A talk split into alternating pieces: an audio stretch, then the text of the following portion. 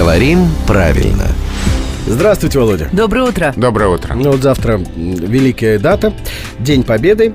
На самом деле мы специально вот эту тему приберегли для того, чтобы она появилась в эфире именно в канун Дня Победы. А, Очень хочется верить, что ну, подобного больше никогда не случится, да, подобного вот в Великой Отечественной войне, что никто не будет больше э, брецать оружием. Очень хочется, чтобы был мир всегда, во всем мире. Золотые слова. То есть ко мне у вас вопросов нет. И претензий тоже нет. Тоже нет. Брецать оружием, а не бряцать. Да, это очень частый вопрос. э, Вызывает этот глагол трудности, связанные с ударением. Только брецать.